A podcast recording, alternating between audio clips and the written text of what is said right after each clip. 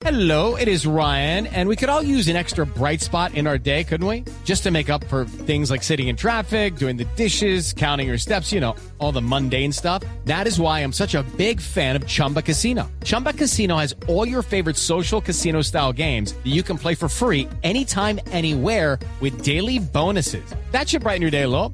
Actually, a lot. So sign up now at chumbacasino.com. That's chumbacasino.com. No purchase necessary. BGW. Void were prohibited by law. See terms and conditions. 18 plus. El padre Alberto Linero es periodista y también está en Mañanas Blue.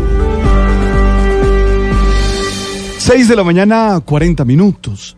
He bromeado muchas veces diciendo que mi mamá era chancletoterapeuta o que, o que era la chancleta más rápida de Santa Marta.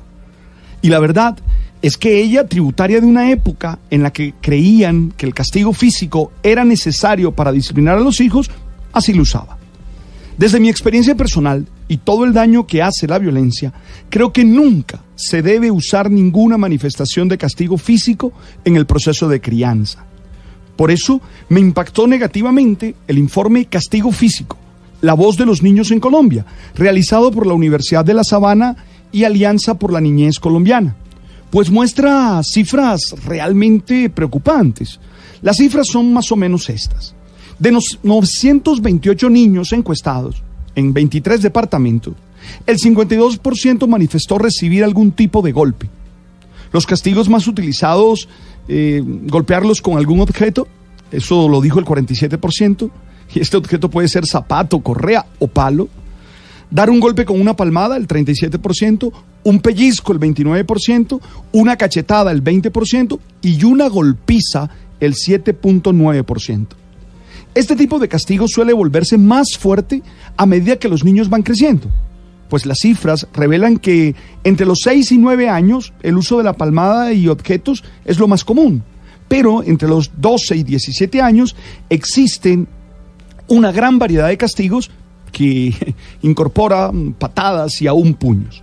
Cuando se le pregunta a los niños por las razones por las que son castigados, estos dicen que un 69% creen que los castigan por portarse mal y un 54.2% por no hacer caso. Y cuando se les preguntan por lo que sienten, la sensación mm, que manifiestan ellos es de tristeza, miedo y rabia. Oye, no creo que este tipo de acciones genere nada positivo en la vida de los niños.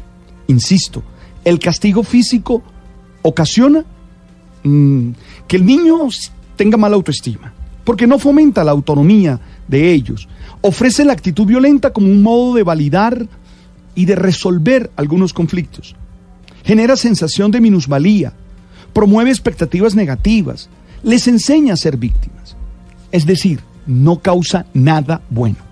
Por ello, y por muchas otras razones, no se debe castigar físicamente. No caigan ustedes en la justificación de a mí me lo hicieron y soy sano. ¿Qué va? Los índices de violencia en los que vive nuestra sociedad no apoya esa justificación. Definitivamente no al castigo físico.